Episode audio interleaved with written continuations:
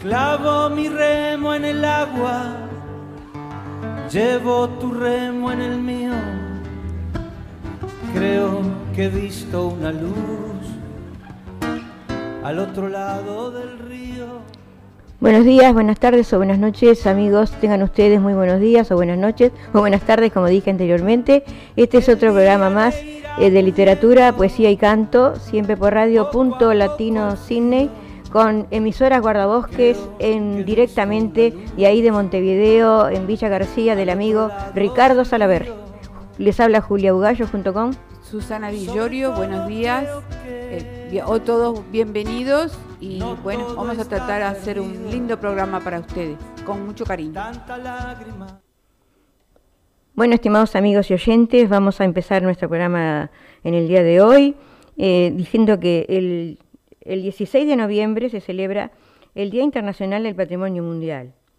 Esta efeméride conmemora la firma en París de la Convención, en París de la Convención sobre Patrimonio Mundial Cultural y Natural el 16 de noviembre de 1972, que sentaba las bases para desarrollar este tipo de protección, ligando el concepto de conservación de la naturaleza con la preservación de los sitios culturales.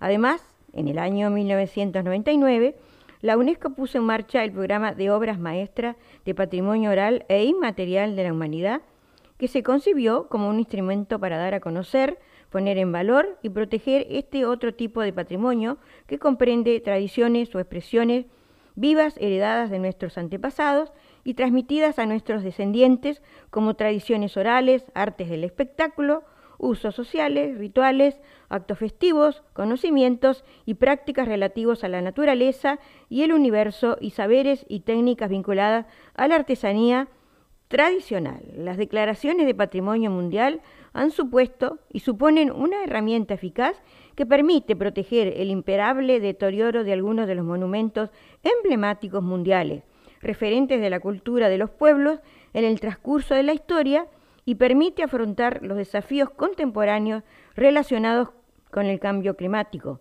la urbanización descontrolada, el turismo de masas o las catástrofes naturales, a la vez que es un importante factor de mantenimiento de la diversidad cultural frente a la creciente globalización, contribuyendo al diálogo entre culturas y promoviendo el respeto hacia otros modos de vida.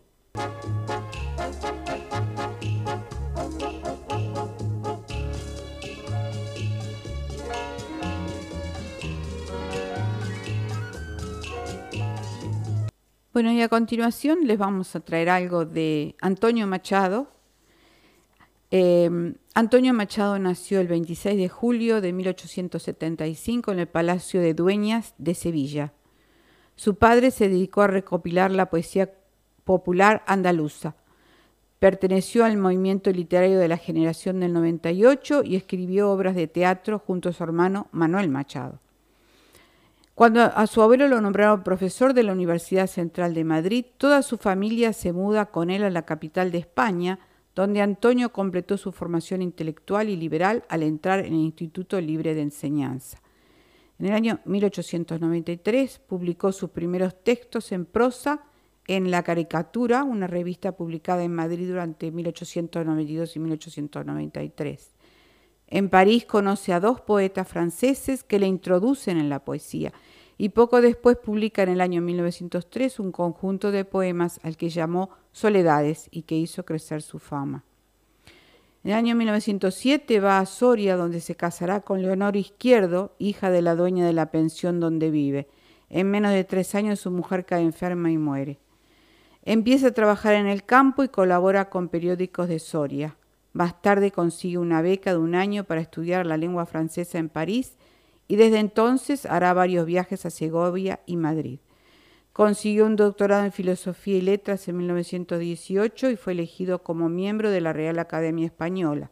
Cuando empezó la guerra civil, él vivía en Madrid con su familia. Apoyando el bando republicano, tuvo que trasladarse al pueblo valenciano de Rocafort, luego a Barcelona y finalmente se exilió. En 1936 sufre osteosclerosis, úlcera y está casi ciego. Morirá poco después de exiliarse a Francia en Collioure en el año 1939. Y ahora escucharemos a Luis Ottoli de de Córdoba, provincia de Argentina, en un bonito tema, Por si volvieras, para todos ustedes amigos.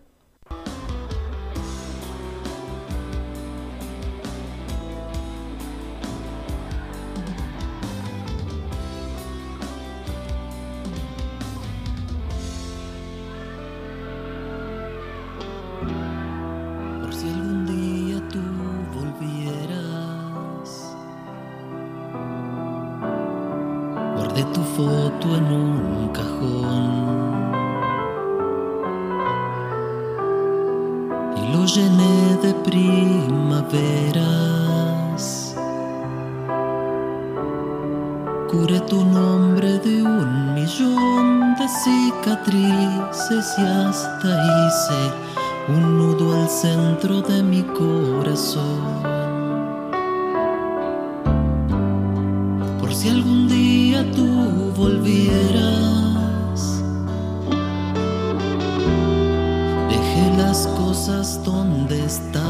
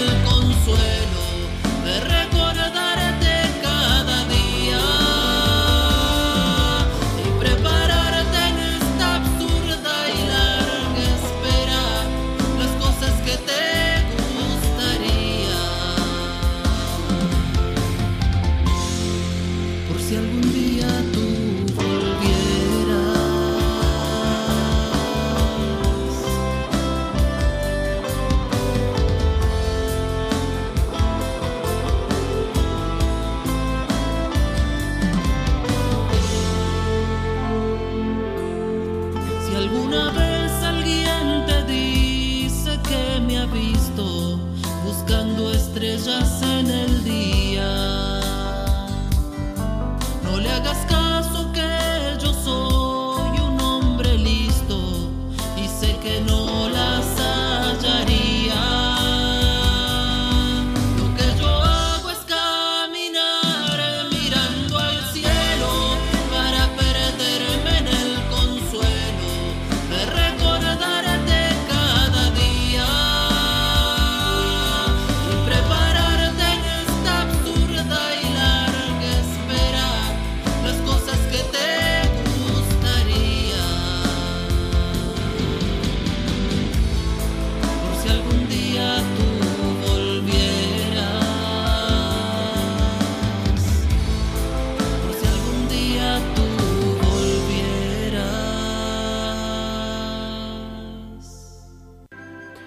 continuando con Antonio Machado, les voy a leer una hermosa poesía titulada Anoche cuando dormía.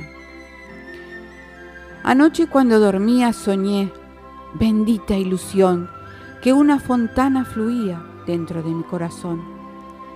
Di, ¿por qué hace que escondida agua vienes hasta mí, manantial de nueva vida, de donde nunca debí? Anoche cuando dormía soñé, bendita ilusión que una colmena tenía dentro de mi corazón, y las doradas abejas iban fabricando en él, con las amarguras viejas, blanca cera y dulce miel. Anoche cuando dormía soñé, bendita ilusión, que un ardiente sol lucía dentro de mi corazón. Era ardiente porque daba calores de rojo hogar, y era sol porque alumbraba y porque hacía llorar. Anoche cuando dormía soñé, bendita ilusión, que era Dios lo que tenía dentro de mi corazón.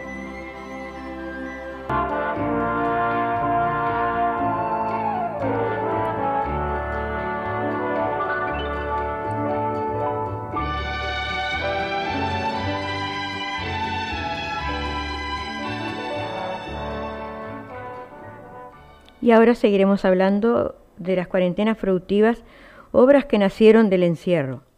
Ahora que el coronavirus nos mantiene encerrados durante este tiempo indefinido, recordamos a algunos autores que vivieron algunos episodios parecidos.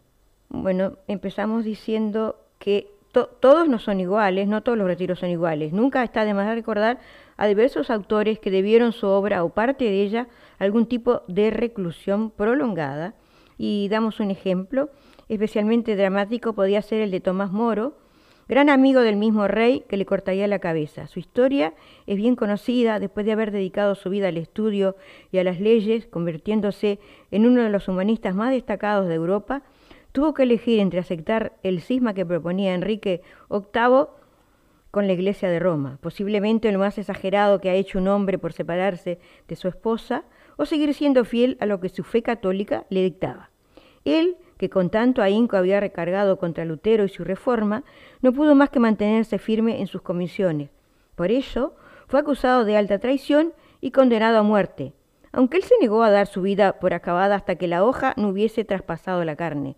Durante el tiempo en el que estuvo esperando su ejecución en la Torre de Londres, se dedicó a escribir así, y así surgió la agonía de Cristo, un comentario que trata de mostrar la importancia de la aceptación del dolor inesquivable en un mundo imperfecto.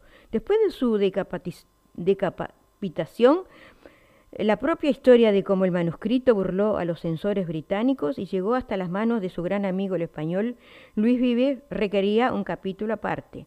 Menos funesta fue la experiencia de Michel de Montaigne. A fin de cuentas, él se encerró en una de las torres del castillo familiar por voluntad propia. Antes de eso había llevado una vida peculiar, por petición de su padre, que quería que conociese lo que era la penuria, pasó sus primeros tres años de vida entre leñadores. Una vez cumplido el plazo, regresó a la comodidad del hogar y fue instruido por un alemán que no sabía hablar francés. Debido a esa pequeña peculiaridad, durante su infancia, solo se comunicó en latín y griego. Cuando por fin acudió al colegio, todo el trabajo previo resultó fructífero ya que concluyó sus estudios en bastante menos tiempo del requerido por el resto de compañeros. Al final se dedicó a las leyes y gracias al talante libre pensador que había adquirido del humanismo clásico, se convirtió en uno de los mediadores más destacados durante las guerras de religión que azotaron al país. Su biografía está plagada de acontecimientos reseñables, pero el que ahora nos ocupa arrancó cuando cumplió los 38 años. Fue a partir de ese momento que decidió alejarse de la vida pública y recluirse en su castillo, rodeado de sus libros con la única compañía de un sirviente que apuntase sus reflexiones. Así nacieron sus ensayos, cuya única razón de ser giraba en torno a la pregunta ¿qué sé yo? En el fondo la intención más íntima de Montaigne fue pelear por retractarse a sí mismo, a su esencia despojada de las máscaras, de la apariencia, pero su esfuerzo terminaron creando un género nuevo que influyó de manera determinante al desarrollo del pensamiento occidental. Y ahora tendremos a Selva Lena, desde Uruguay, con una poesía de su autoría, A la abuela, con el acompañamiento musical y canto de Adela Torres Fabra.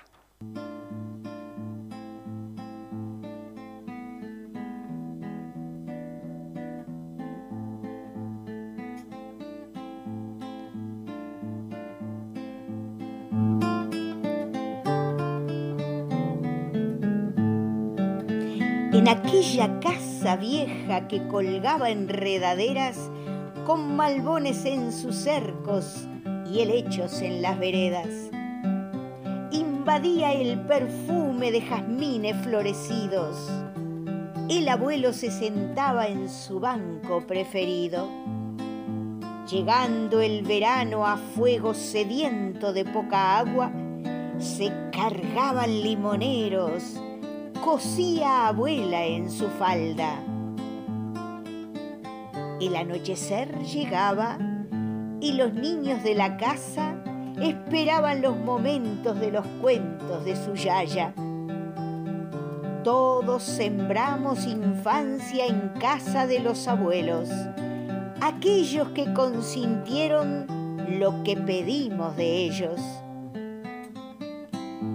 jugueteábamos al son de tardes café con leche, galletitas, caramelos eran nuestro gran deleite.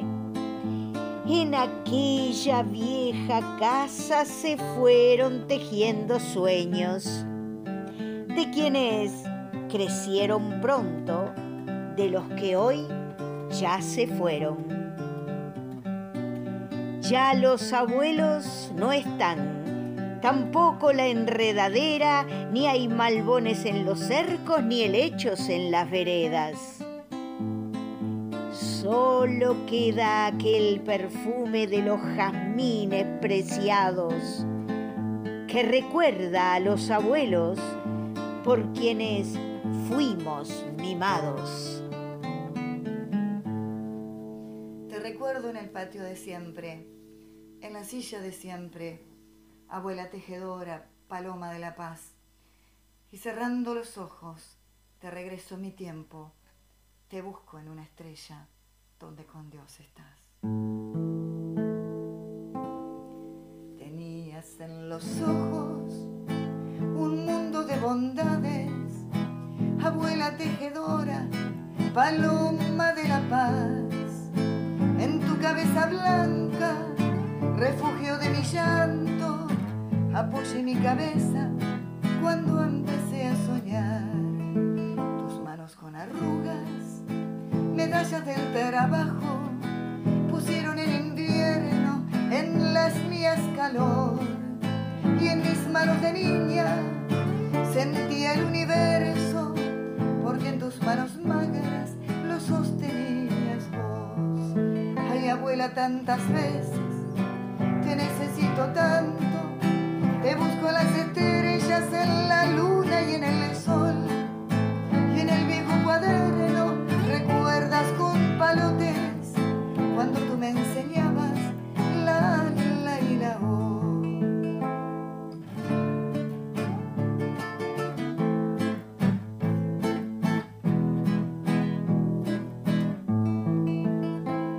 De tu boca de sueños salían viejos cuentos cantabas canciones con tu cansada voz. Hoy ya no escucho cuentos como los que contabas, porque tu voz cansada por siempre se cansó. Hoy que ando en el oficio de acompañar los pájaros, tu nieta traga versos, poeta te salió. Cada abuela que cruza por mi calle de sueños se lleva un beso mío que en la frente le doy. Ay, abuela, tantas veces te necesito tanto, te busco en las estrellas, en la luna y en el sol. Y en el viejo cuaderno recuerdas con palotes cuando tú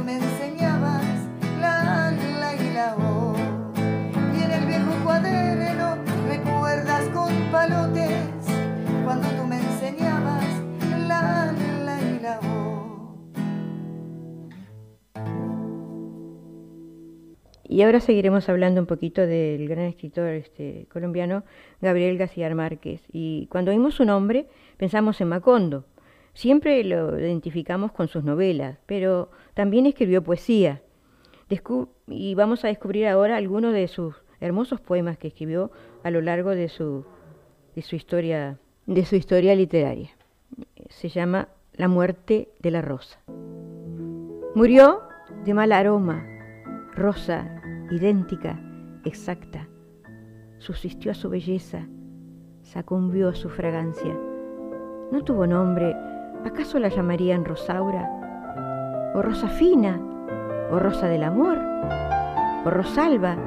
¿O simplemente Rosa, como la nombra el agua? Mas le hubiera valido ser siempre viva, Dalia, pensamiento con luna, como un ramo de acacia pero ella será eterna. Fue rosa y eso basta. Dios la guarde en su reino a la diestra del alba. Bueno, y ahora, este, Julia, vamos a escuchar un lindo vals por uh, Andrea Hidalgo de la, eh, de la provincia de Pilar de Buenos Aires, titulado Y que sí te vas.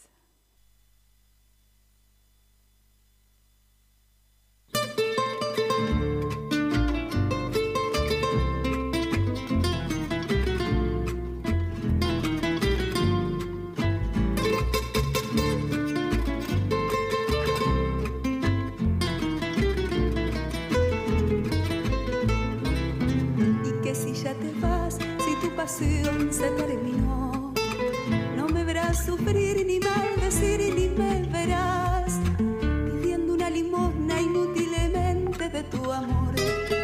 Tan solo de gritar total y que si ya te vas. Reproches para que si está el amor, si está el amor. Sujeto a su final, igual, igual que una canción que nos hace sentir, tal vez reír, tal vez llorar, que al terminar nos deja siempre un sinsabor. Y como se parece una canción a otra canción, así compararé también tu amor con otro amor. Y soñaré con otros ojos y otra voz, y en otros besos dejaré mi corazón. Y donde vayas mi canción te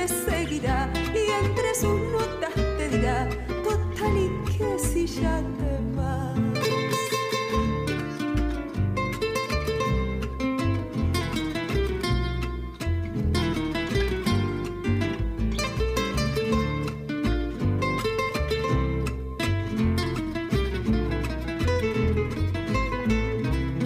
Llorar el sol de ayer impide ver el sol de hoy. Por eso si te vas he de llorar sin sol de amor.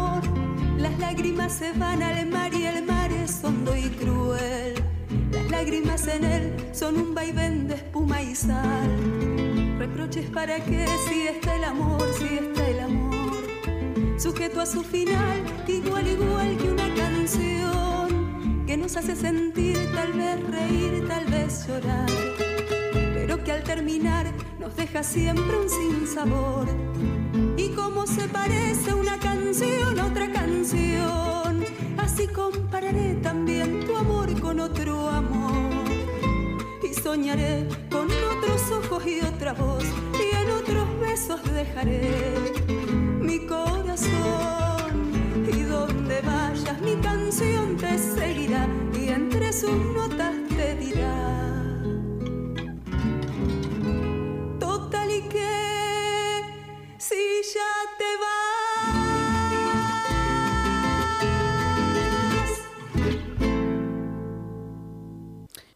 Y ahora tendremos a Graciela Langorte con una poesía de su autoría, Amarte así.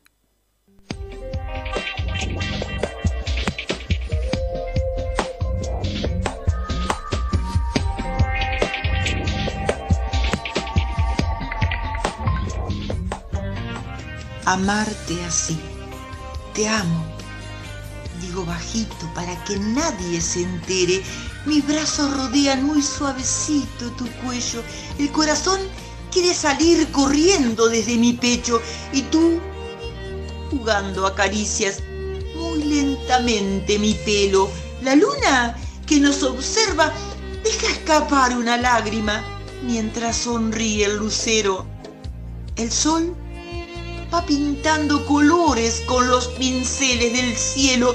Una gaviota muy blanca ha levantado su vuelo y acaricia el verde sauce, las aguas del arroyuelo.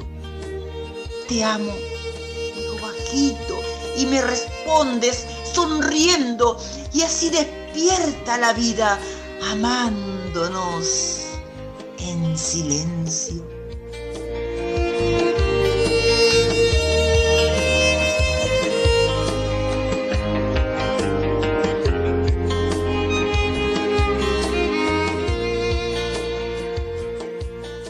Ahora seguiremos con nuestro programa hablando de algunos escritores almerienses que uno debe conocer de Almería, España. Y Almería siempre ha estado muy vinculado al mundo de las letras, al que se han dedicado tanto hombres como mujeres, ¿verdad? Vamos a hablar, por ejemplo, de Pilar Quirosa Cheiruse. Pilar, nacida en Marruecos en 1956, murió el 15 de enero de 2019. Ella era licenciada en Filosofía y Letras por la Universidad de Granada eh, especializada en prehistoria y historia antigua y diplomada en francés e inglés por la Escuela de Idiomas de la misma universidad. Muy conocida y querida en Almería desde que llegó aquí en el año 1969, Pilar tuvo una larga trayectoria profesional en el mundo de las letras. Colaboró en diferentes medios de comunicación y fue autora de diferentes novelas, cuentos infantiles y poemarios. Entre sus obras destacan Aqua Alta, su último poemario de 2018, El viaje de Egdar, cuento infantil de 2013, la novela de 2015 titulada Séptima cornisa. Otra es María Ángeles Lonardi, ella nacida en 1970 en Argentina, se afincó en Almería en el año 2002. Es profesora, escritora y poeta a ambos lados del Atlántico y ha recibido varios premios literarios en poesía y relato corto. Se puede encontrar su nombre en más de 50 antologías. Entre sus libros destacan Soles de Nostalgia, Letras sobre papel, Poemas para leer a deshoras y Entre calamidades y milagros. Y esta otra, María del Pilar López Gómez, profesora de música y escritora de cuentos infantiles y poemas. Su primera obra publicada fue el cuento Una batuta en busca de un director, al que siguió otro cuento infantil llamado Marinette. María del Pilar, que confiesa que desde pequeña ya le gustaba escribir, cuentos y poesía. Usa muchos de sus cuentos en clase, los leen y hacen juegos, sin olvidarse la música, el tema principal. Y otro día seguiremos con más autores porque eh, son más de 10 este, autores que están en Almería.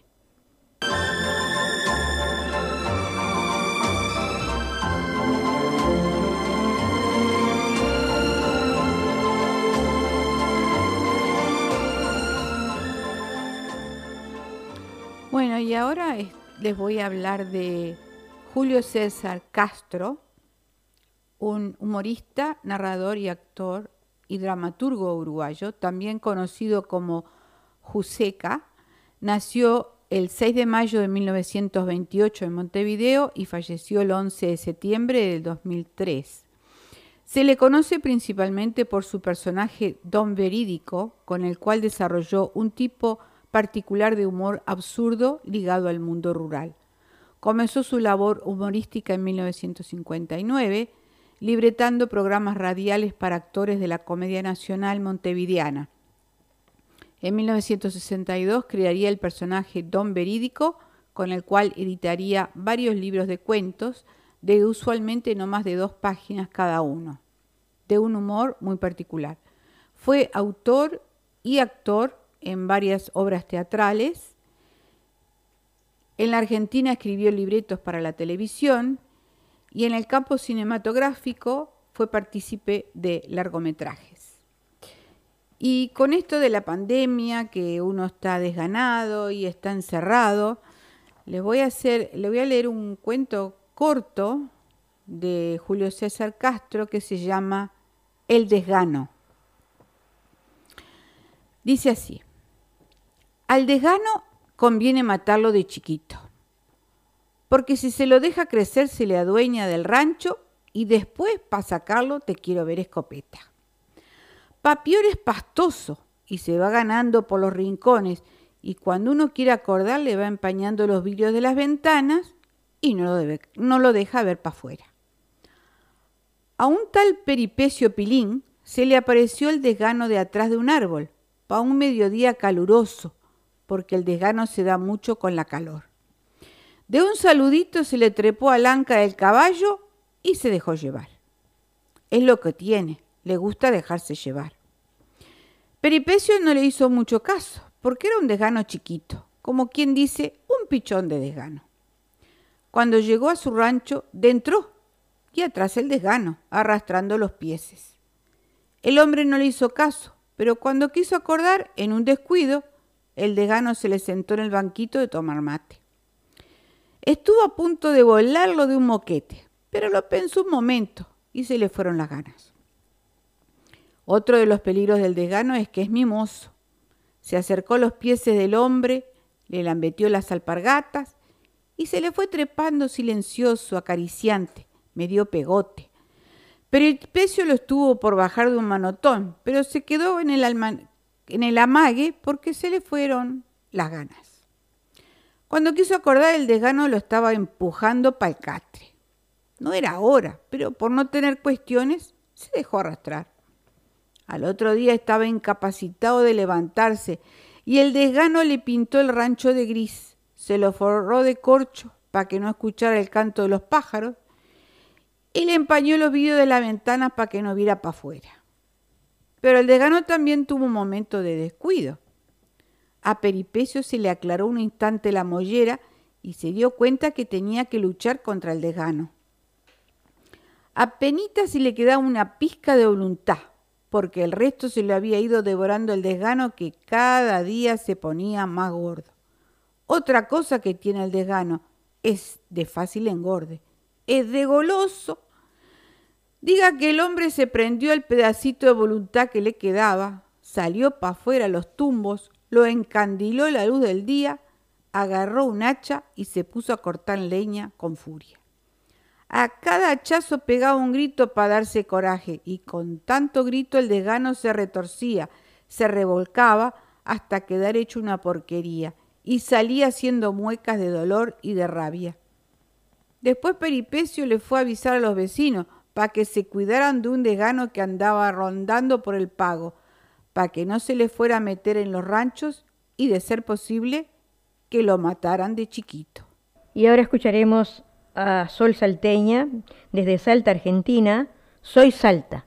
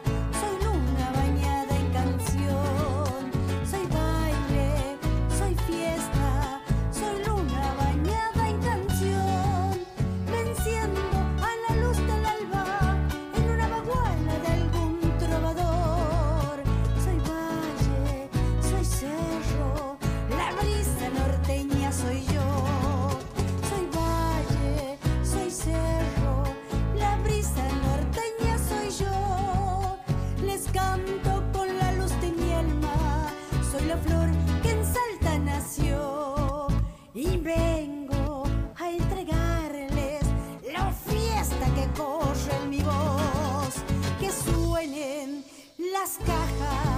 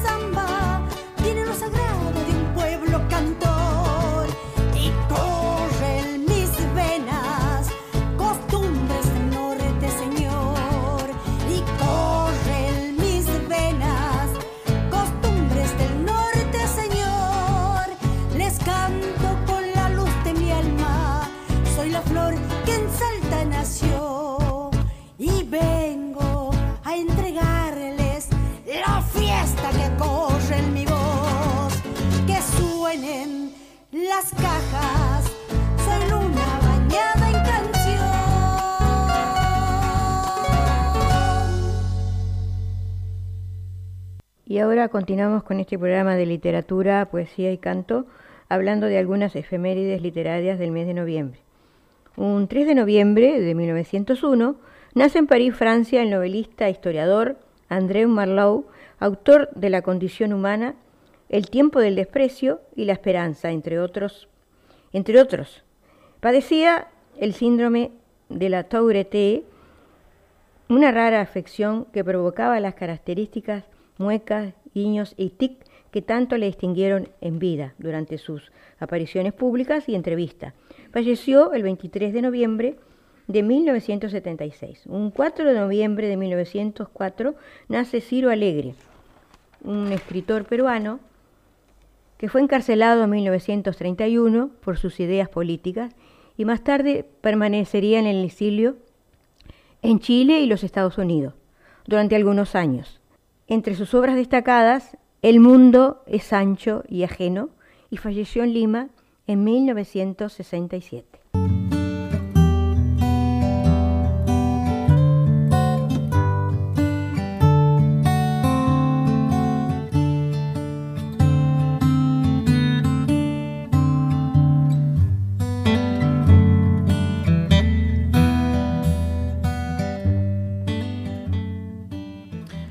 A continuación les voy a traer otro, otro escritor eh, francés, Zeno Bianou.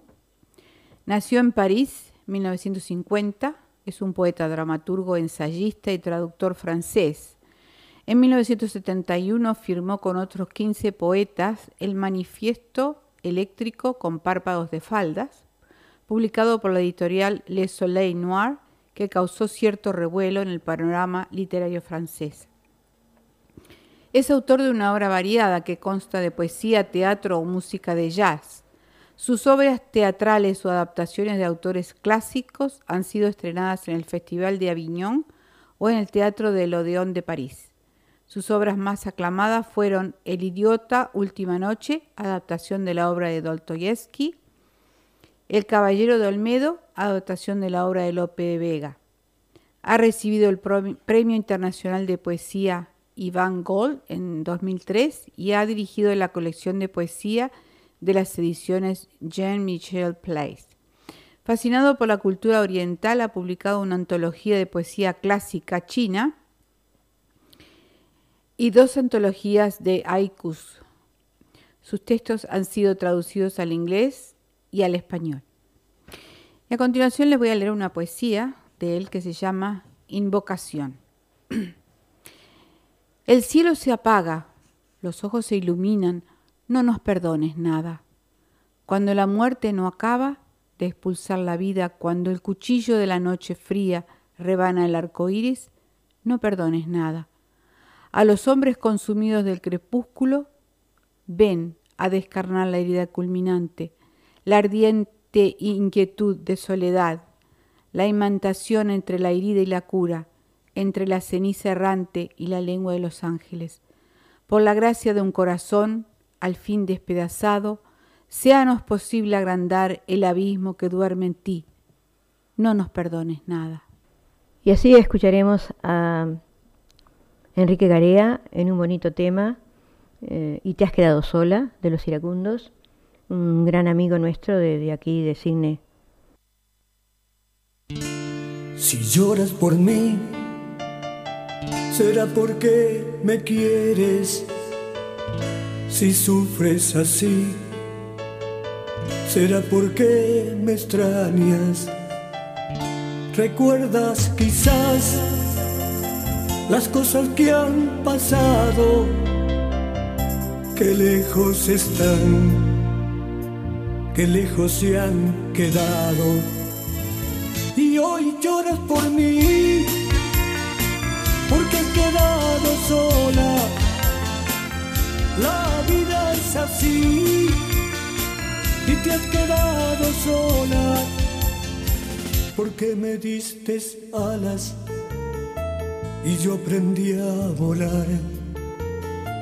Y el amor de las manos dejamos escapar. Y hoy lloras por mí, porque has quedado sola. La vida es así, y te has quedado sola, muy sola. Si lloras por mí, yo no tengo la culpa fui parte de ti y no te olvide nunca. ¿Recuerdas tal vez aquel beso apurado que te dejé al partir y en ti quedó guardado? Y hoy lloras por mí porque has quedado sola la vida es así. Y te has quedado sola. Porque me diste alas y yo aprendí a volar. Y el amor de las manos dejamos escapar. Y hoy lloras por mí porque has quedado sola la vida es así. Y te has quedado sola. Y hoy lloras por mí. Porque has quedado sola. La la la la la.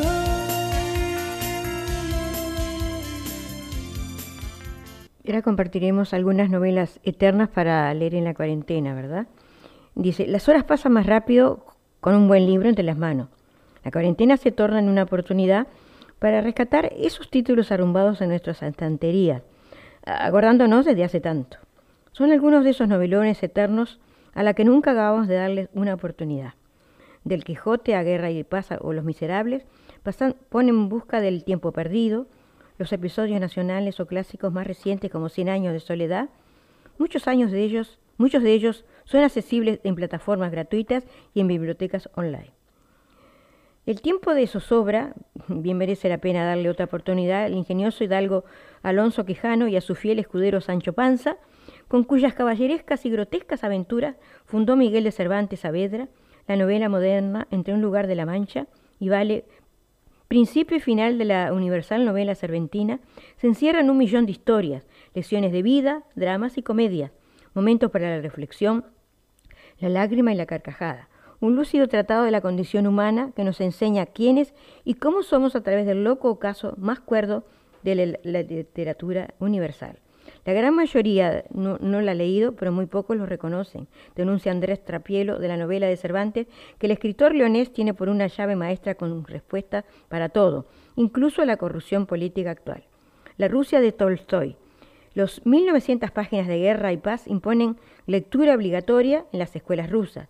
Su monumental arredra a muchos y les priva del disfrute de una de las grandes novelas de todos los tiempos, obra cumbre junto a Ana Karenina de León Oleg Tolstoy, 1828-1910, y de la narrativa del siglo XIX constituye un vasto y épico fresco histórico, con la campaña napoleónica contra Rusia como trasfondo, Barodino o el incendio de Moscú entre los años 1805 y 1813 narran la historia de dos familias de la nobleza rusa, los Volkovsky y los Rostov, protagonistas de un mundo a punto de desaparecer, Tolstoy ofrece una epopeya coral de una época y radiografía el alma humana como solo lo logran los grandes literatos, además de exhaustivo manual e historia de las guerras napoleónicas. Sigamos con un último porque son varios los, los libros, que, las novelas que se le podían recomendar. Dice, Un éxito inoxidable. Publicada en 1862, Los Miserables no ha dejado de ser en 150 años un bombazo en todas sus presentaciones del libro al cine, el musical o el cómic. Denuncia contra la opresión, defiende que más que pobres hay empobrecidos, forzados a hacerlo por un sistema injusto. Proclama que la transformación de una sociedad late en cada individuo, de forma que cuanto más cambien ellos, más cambiará la sociedad. Y ahora vamos a escuchar a Ana Ulejla de La Rioja en, el, en Alcé mis ojos.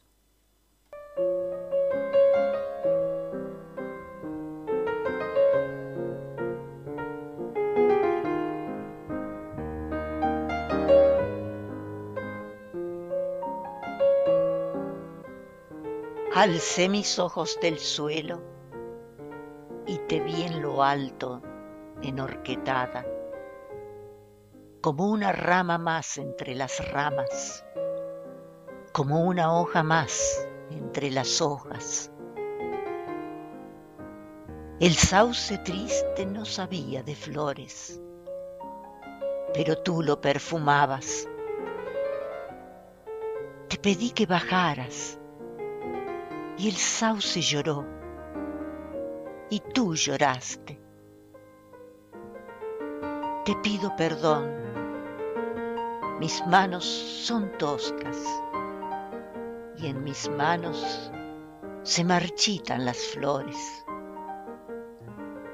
Sabes, niña, quisiera vegetar como el árbol, como el árbol que florece en primavera. Pero tengo miedo, no me atrevo. Sé que en mis manos tendrás que ser mujer. Y yo te quiero, pero te quiero niña. En mis manos ya murió mi primer hijo. Tronché la primera flor con mis dos manos. Alcé mis ojos de Ana Ulesla desde La Rioja, Argentina.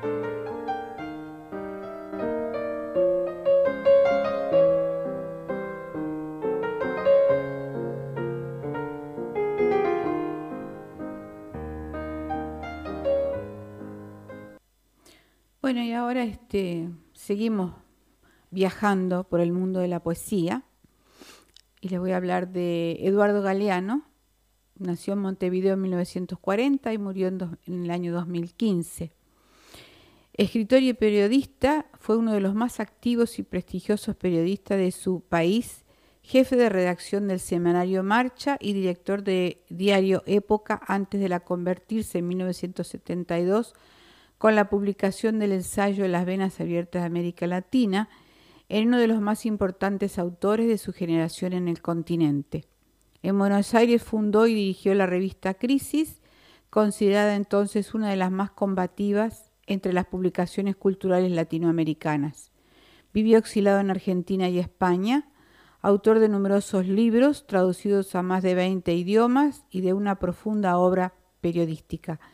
Después de haberse dedicado a escribir cuentos y un romance, Galeano se concentró principalmente en la reconstrucción de la historia de América Latina a través de una inspirada trilogía Memoria del Fuego, que recibió un resonante éxito. Obtuvo en dos ocasiones el premio Casa de las Américas en el género, novela por la canción de nosotros y en testimonio por días y noches de amor y de guerra. Otros títulos sobresalientes de su biografía son El libro de los abrazos, El fútbol a, sol y sombra, Las aventuras de los jóvenes dioses, Patas arriba y La escuela del mundo al revés. Recibió en la Universidad de La Habana el título Doctor Honoris Causa en Letras. Y ahora les voy a leer de su libro, del libro de los abrazos, eh, algo cortito que se titula El arte desde los niños. Me pareció muy dulce. Mario Montenegro canta los cuentos que sus hijos le cuentan. Él se sienta en el suelo con su guitarra rodeada por un círculo de hijos y esos niños o conejos le cuentan la historia de los 70 conejos que subieron uno encima del otro para poder besar a la jirafa, o le cuentan la historia del conejo azul que estaba solo en medio del cielo. Una estrella se llevó al conejo azul a pasear por el cielo. Visitaron la luna, que es un gran país blanco y, redondo y todo lleno de agujeros, y anduvieron girando por el espacio y brincaron sobre las nubes de algodón. Y después la estrella se cansó y se volvió al país de las estrellas y el conejo se volvió al país de los conejos, y allí comió maíz y se fue a dormir, y soñó que era un conejo azul que estaba solo en medio del cielo.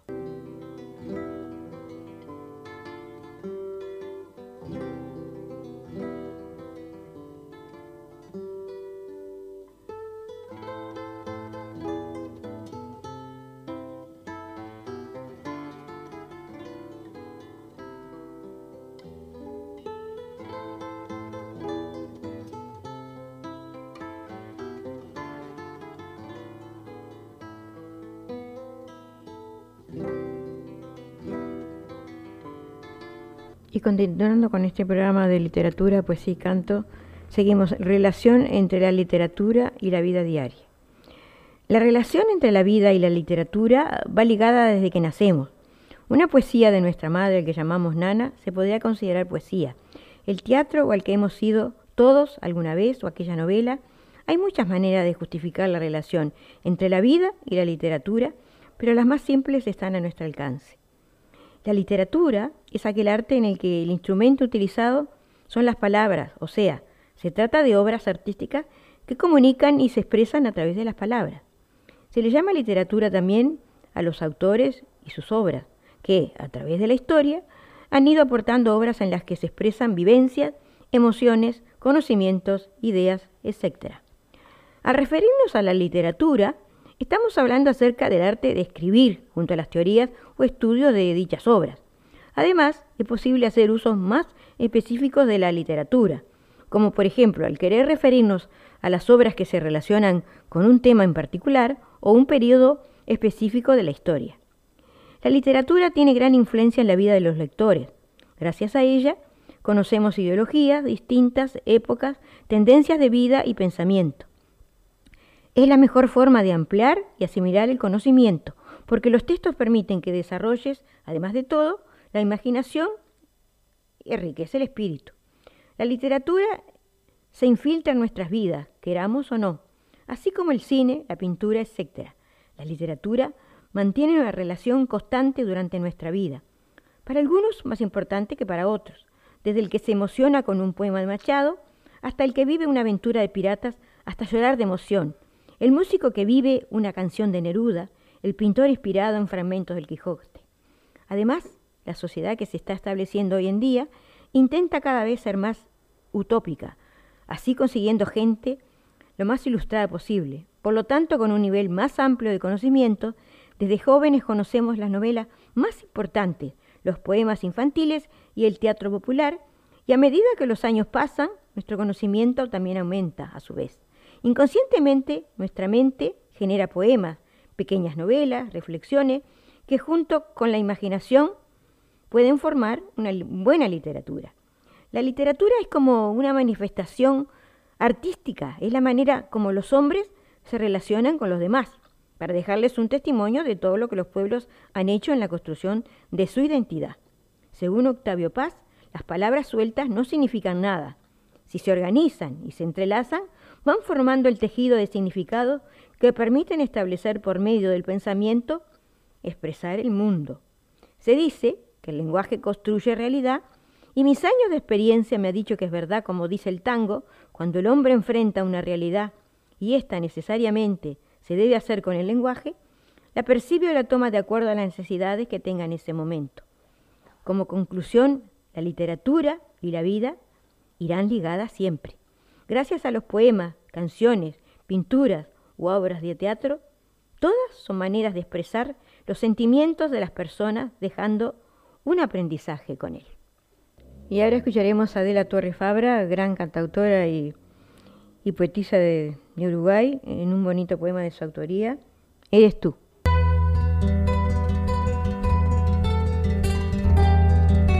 Eres tú hoy quien no quieres que me vaya. Lo sé, lo leí en tu mirada, en tus ojos verde mar, en tus labios temblorosos. Tú eres joven, lo soy yo también, pero hay alguien que me espera, que muere, que llora, que sufre desde mi partida, que sueña conmigo, que vive pensando en su última ilusión.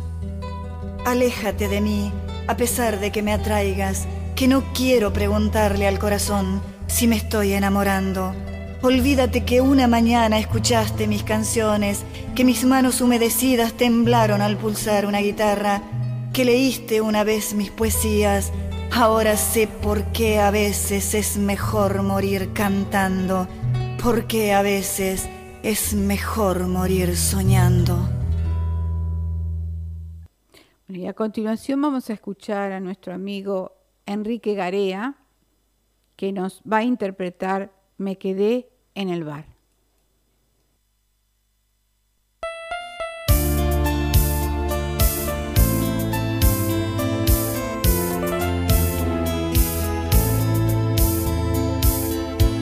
Ayer cuando te vi te quise saludar, pero no me miraste Entonces comprendí que nuestro gran amor muy pronto lo olvidaste y me quedé en el bar llorando mi dolor, llorando nuestro amor. ¿Cómo borrar en estas páginas del alma aquellas horas que contigo yo escribí? Mi corazón sin querer yo perdió la calma y la esperanza ayer cuando te vi. ¿Cómo salir del laberinto en que camino? Si no me das ya más tu mano para andar. ¿Cómo enfrentar en esta vida mi destino? Si en esta vida no te dejaré de amar.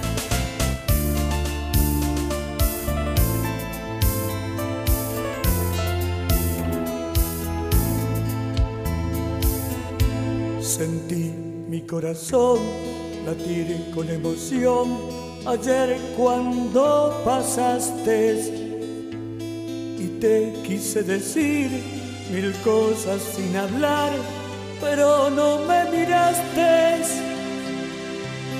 y me quedé en el bar llorando mi dolor, llorando nuestro amor. ¿Cómo borrar en estas páginas del alma aquellas horas que contigo yo escribí? Mi corazón sin querer yo perdió la calma y la esperanza ayer cuando te vi. ¿Cómo salir del laberinto en que camino si no me das ya más tu mano para andar? Cómo enfrentar en esta vida mi destino. En esta vida no te dejaré de amar, cómo borrar en estas páginas del alma aquellas horas que contigo yo escribí. Y ahora, como siempre, al final de nuestro programa, eh, Susana, que compartimos poemas nuestros con Susana y Llorio, escucharemos a la misma en una bonita poesía si estás triste para todos ustedes, amigos.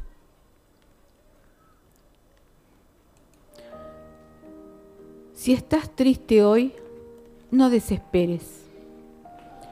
Abre tus ojos al mundo y verás que te sorprendes. Observa la belleza natural, mira a los niños jugar. Los pétalos de las flores, atrévete a tocar. Escucha la melodía de los pájaros que alegran el aire perfumado Camina descalza por el parque, deja que te toque la frescura del pasto. Besa a tu amado y abraza a un niño. Mira las hojas como torbellino pasar, llevadas por el viento en perfecto espiral. Sumérgete en la bruma que se levanta al amanecer, porque, porque el corazón calma y el alma revive otra vez. Baila hasta que hasta parecer loca o te duelan las piernas. Prepárate para disfrutar de un día muy especial. Deja que el agua te acaricie los pies cansados y que tus ojos disfruten del limpio mar a su lado. Siéntate en la arena mientras las olas cantan. Si estás triste hoy, no desesperes. Abre tus ojos al mundo y verás que te sorprendes. Y ahora vamos a escuchar a Julia con Palabras y Silencios, que ganó el primer premio en concurso en el grupo literario Palabras en el año 2005. Adelante, Julia. Entre el follaje escondido, penetrante del silencio, están todas las palabras, ambas dichas, nunca oídas, palabras y más palabras que pesan, se agrandan con el transcurso del tiempo. La palabra es dialogar, es remanso, es injuria. Qué quietud, qué calma. Si hasta los silencios se comunican, se abrazan, parece que todo se entrelaza en un perfecto silencio. Silencio tan contagioso que impregna todo el entorno. Se estrujan los sonidos, las campanas, los olvidos, se escapan los delirios de todo lo que no dijimos. ¿Cómo quisiéramos gritar a grandes voces en la injusticia? Sentimos nuestro pecho henchido de lo que no dijimos. Entre el follaje escondido, penetrante del silencio, están todas las palabras, jamás dichas, nunca oídas. El silencio se apodera lentamente de nuestras almas sin palabras.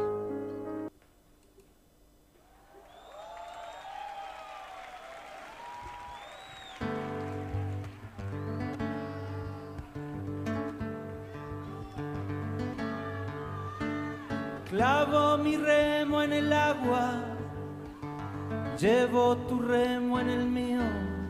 Y así vamos llegando a otro programa más de literatura, poesía y canto, siempre por radio. Punto Latino Sindo indirectamente transmitido por emisora Guardabosque de allí de Villa García de Ricardo Salaberry. Esperamos que haya sido de su agrado este programa en el día de hoy y muchas gracias a todos los artistas, los poetas y los cantantes que han participado en el mismo. Muchas gracias. Sí, gracias a todos por participar. Este, todos son bienvenidos y los esperamos la semana que viene otra vez con algo nuevo eh, en lo posible, canciones, poesía y literatura.